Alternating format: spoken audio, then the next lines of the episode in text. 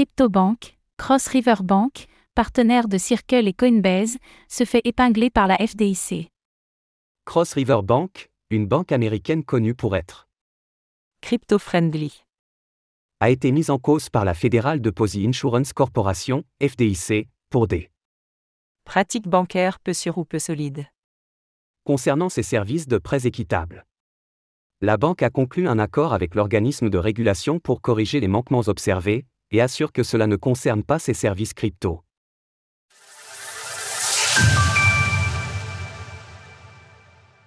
Cross River Bank dans les filets de la SEC. Cross River Bank, l'une des principales banques américaines crypto-friendly, a reçu une ordonnance de la Federal Deposit Insurance Corporation, FDIC, à propos de Pratique bancaire peu sûre ou peu solide. concernant ses services de prêts équitables.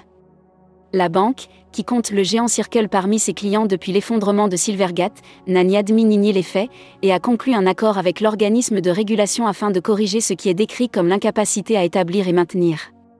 Des contrôles internes, des systèmes d'information et des pratiques prudentes de souscription de crédit.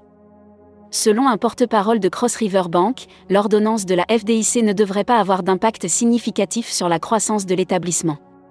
Par ailleurs, les faits reprochés la cryptobanque ne concernent aucun de ses services relatifs aux crypto-monnaies, mais plutôt ses services bancaires classiques. Cross River Bank, tout comme la Silicon Valley Bank, fait partie des établissements bancaires spécialisés dans le secteur de la fintech, qu'il s'agisse de prêts ou de services de paiement. Selon Bloomberg, la banque enregistrait 5,7 milliards de dollars de dépôts dans ses coffres à la fin de l'année 2021. Les banques crypto-friendly en difficulté.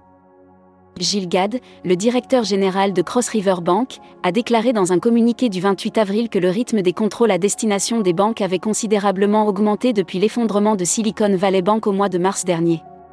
Barney Frank, un membre du conseil d'administration de Signature Bank, qui a également fermé ses portes le mois dernier, avait déclaré que Les régulateurs ont voulu envoyer un message très fort contre les crypto-monnaies en fermant la banque. Des réactions en chaîne provoquées par la faillite de Silvergate, pourtant leader dans le secteur des services bancaires à destination des entreprises du milieu crypto, qui n'a pas réussi à rester à flot suite aux effondrements successifs de Terra, Luna, 3AC puis de FTX, qui lui portera le coup fatal. Suite à ces déboires, les régulateurs surveillent plus que jamais les banques crypto-friendly, alors que leur nombre se réduit considérablement. Par conséquent, les banques considérées comme proches du secteur redoublent de prudence, au point que Binance US n'arrive pas à trouver d'établissement pour ces opérations. De surcroît, les banques classiques ne répondent pas forcément aux besoins des entreprises crypto, notamment en raison de leur fermeture le week-end. C'est d'ailleurs à ce titre que les clients de Silvergate utilisaient le Silvergate Exchange Network, SEN, qui permettait des transferts instantanés entre ses clients, et ce à n'importe quel moment. Retrouvez toutes les actualités crypto sur le site cryptost.fr.